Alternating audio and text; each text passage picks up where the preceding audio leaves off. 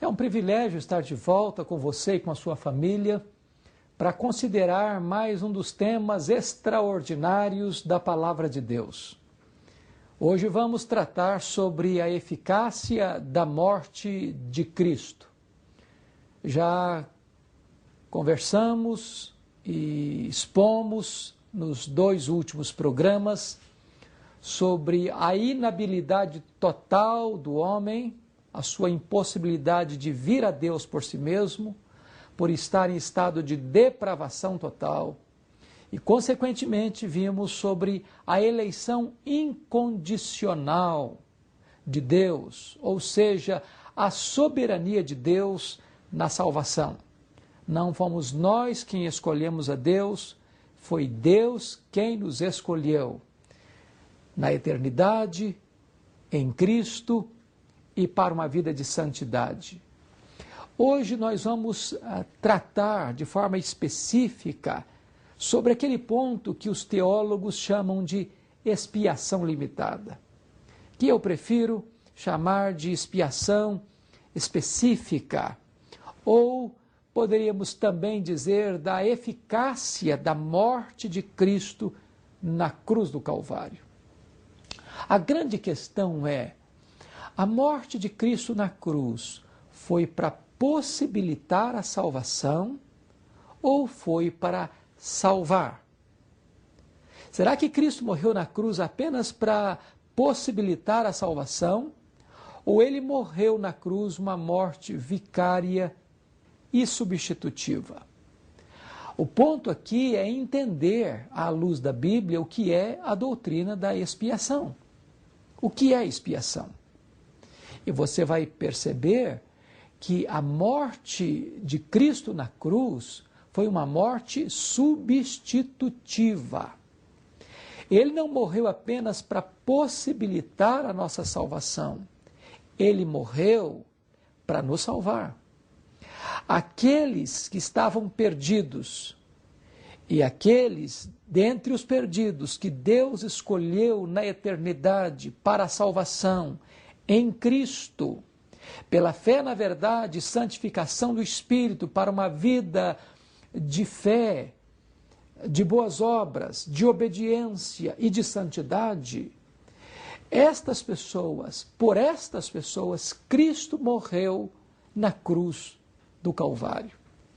O Senhor Jesus Cristo disse: Eu sou o bom pastor, e o bom pastor dá a vida pelas suas ovelhas.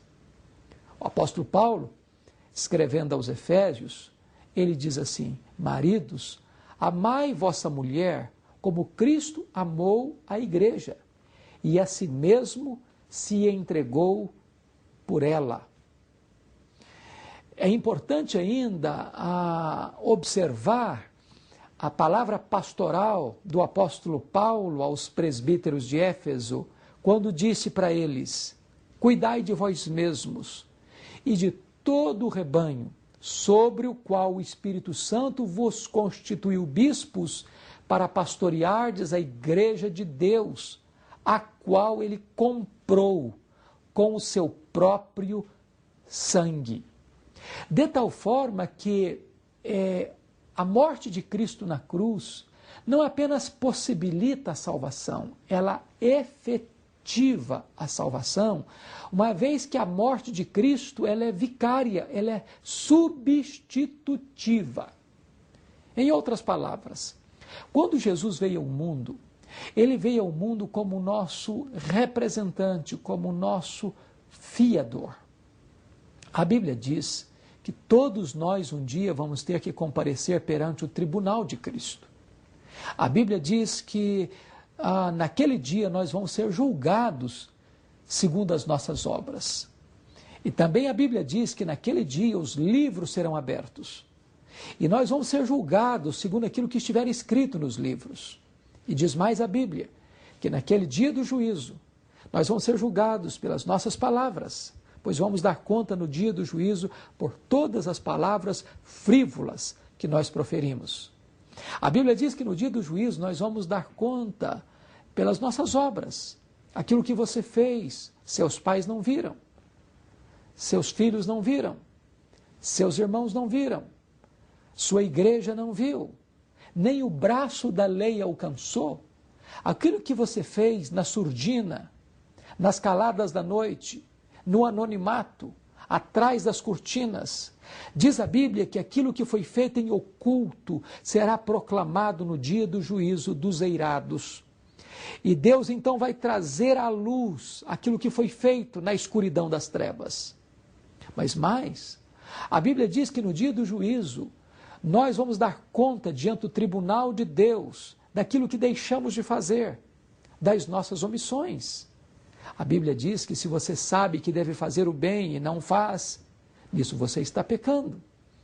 É por isso que em Mateus capítulo 25, versos 31 a 46, diz que quando Jesus vier na sua glória e majestade, ele vai assentar-se no seu trono e vai julgar as nações. E vai dizer aos que estiverem à sua esquerda: Apartai-vos de mim, malditos, para o fogo eterno preparado para o diabo e seus anjos. E o que é que essas pessoas fizeram para irem para este destino de tormento eterno? A Bíblia diz que eles não fizeram nada. Eles apenas deixaram de fazer. Estive com fome, não me destes de comer. Com sede, não me deste de beber. Nu e não me vestiste. Doente, não fostes ver-me. Preso e não me visitaste. Forasteiro e não me abrigaste. Quando te vimos assim, Jesus, é a pergunta: todas as vezes que deixastes de fazer a um desses pequeninos, a mim o deixastes de fazer. Em outras palavras, você não precisa estar falando mal de ninguém, não fazendo mal para ninguém, e estar dentro da sua casa cometendo um terrível pecado de omissão. Mas ainda mais, a Bíblia diz que no dia do juízo, Deus vai julgar o segredo do coração dos homens. Deus vai julgar as suas intenções, os seus pensamentos. Quem pode escapar diante desta investigação profunda, meticulosa, dos olhos oniscientes de Deus? Ninguém pode escapar.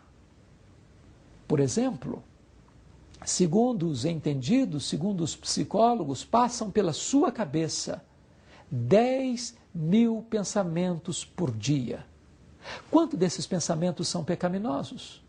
Você muitas vezes teria profunda vergonha de compartilhar o que passa pela sua mente com a pessoa mais íntima, com o amigo mais achegado. Mas aquilo que você guarda no secreto do seu coração, Deus conhece, Deus vê. Eu quero dizer para você que o tribunal de Deus, diferente dos tribunais da terra, tem competência para julgar o foro íntimo. É por isso que o apóstolo Paulo, quando fala em Romanos 7, diz que não fora o décimo mandamento da lei de Deus e não teria ele clara compreensão de quão pecador ele era. Por quê? Porque os nove primeiros mandamentos da lei de Deus são mandamentos objetivos. Não terás outros deuses, não farás para ti imagens de escultura, não tomarás o nome do Senhor teu Deus em vão, guarda o dia do Senhor, honra teu pai e tua mãe, não matarás, não adulterarás, não furtarás, não dirás falso testemunho. São mandamentos obje objetivos que qualquer tribunal da terra pode legislar e julgar. Mas o décimo mandamento é um mandamento subjetivo.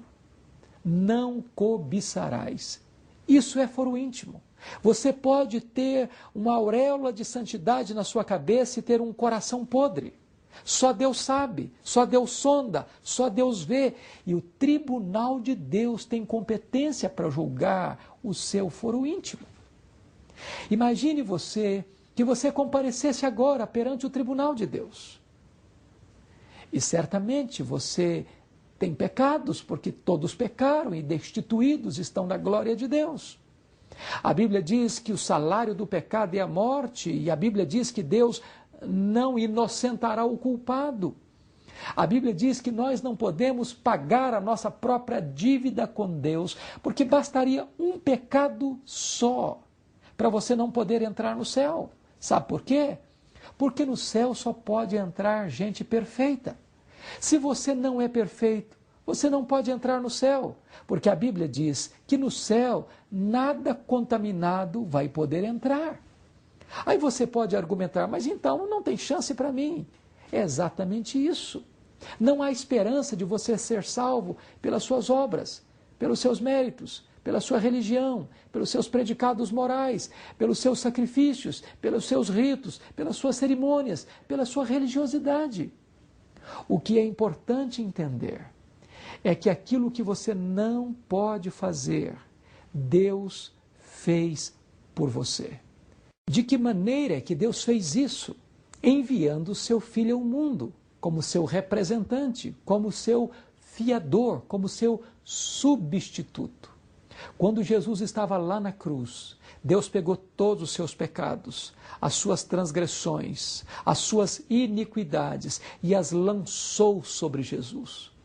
Naquele momento ele foi feito pecado por nós, ele foi feito maldição por nós, ele foi ferido de Deus, ele foi traspassado pelas nossas transgressões. A Bíblia diz que ele levou sobre o seu corpo no madeiro os nossos pecados. Naquele momento não havia beleza nele, porque ele foi feito pecado e porque o salário do pecado é a morte, a lei exigiu a sua morte. Naquele momento, o próprio sol escondeu o seu rosto de Jesus. Naquele momento, ele foi desamparado na cruz, quando gritou: Deus meu, Deus meu, por que me desamparaste? Naquele momento, ele então foi o seu representante, o seu fiador, o seu substituto lá na cruz. Mas antes de morrer, Diz a Bíblia que Jesus Cristo pega o escrito de dívida que era contra você e rasgou esse escrito de dívida e o encravou na sua cruz. E diz a Bíblia que ele dá um brado na cruz, dizendo: Está consumado, está pago. Aquele que crê em mim não deve mais nada, ele está justificado. A morte de Cristo na cruz foi uma morte em seu lugar e em seu favor. De tal forma que aqueles a quem Deus predestinou, a esses Deus também chamou, e aos que Deus chamou, a esses Deus também justificou. É muito importante entender isso. Porque a expiação não é apenas para possibilitar a salvação, a expiação é para salvar efetivamente, de tal forma que não pode perecer eternamente aqueles por quem Cristo morreu na cruz do Calvário. De tal forma que a, a expiação não é, é universal no sentido de abranger a todos sem exceção, mas a expiação ela é particular, ou seja, Cristo morreu pelas suas ovelhas, Cristo morreu pela sua igreja, Cristo morreu e com o seu sangue ele comprou para Deus a sua gloriosa igreja.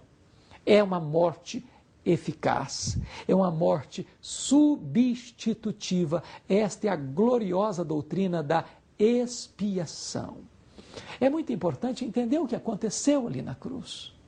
A Bíblia diz em 2 Coríntios, capítulo 5, versículo 18, 19 e 21, que Deus estava em Cristo reconciliando consigo o mundo, não imputando aos homens as suas transgressões, e nos confiou o ministério da reconciliação. Aquele que não conheceu o pecado, Deus o fez pecado por nós, para que nele nós fôssemos feitos justiça de Deus. De tal forma que Deus não colocou na sua conta a sua dívida. Deus não colocou na sua conta os seus pecados. Deus não imputou a você as suas transgressões. Quando Cristo estava na cruz, Deus pegou a sua dívida, as suas transgressões e os seus pecados e transferiu essa dívida para Jesus, para a conta de Jesus.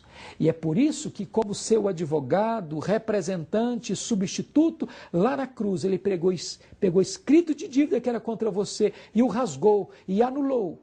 E então ele declarou que você está quites com a lei de Deus e com a justiça de Deus. É por isso que não há mais nenhuma condenação para aqueles que estão em Cristo Jesus. Agora, A Bíblia diz que aquele que não conheceu o pecado, Deus o fez pecado por nós, para que nele nós fôssemos feitos justiça de Deus. Agora Deus transfere para sua conta a total e plena justiça de Cristo. Você é vestido com vestes alvas. Você é coberto com a justiça de Cristo, como se você nunca tivesse pecado. Isso é justificação. Esta é a doutrina da expiação. Esta é a verdade gloriosa de que a morte de Cristo foi substitutiva e a morte de Cristo é absolutamente suficiente e eficaz para a sua salvação. Nesse momento, eu quero convidar você para voltar-se para Cristo, para reconhecer os seus pecados para correr para os braços de Cristo. Você não é salvo pelos seus méritos, você não é salvo pelas suas obras, você não é salvo pela sua religiosidade. Se você, nesse momento, reconhecer que você é pecador, se você reconhecer que Jesus Cristo morreu na cruz do Calvário, em seu lugar, em seu favor, e que ele verteu o seu sangue lá na cruz para dar a você perdão e vida eterna. E se agora mesmo você se curvar humildemente diante de Cristo e reconhecer que ele é o seu salvador pessoal e o Senhor da sua vida, e você crer no seu coração e você confessar com seus lábios, você será salvo. Então, se você deseja isso, faça esta oração comigo. Curva sua fronte e ore comigo. Deus bendito, louvado seja o teu nome por tão grande salvação. Louvado seja o teu nome, porque Cristo me amou e a si mesmo se entregou por mim. Porque ele veio ao mundo por teu amor, e ele veio ao mundo voluntariamente e foi à cruz para morrer em meu lugar, em meu favor, para me libertar do pecado e me dar o presente da vida eterna. Eu me arrependo dos meus pecados e eu deposito agora a minha confiança em Jesus Cristo e agora mesmo me rendo e me dobro aos pés do meu grande Deus e Salvador e o recebo como Senhor da minha vida. Com gratidão e louvor é que eu te oro em nome de Jesus.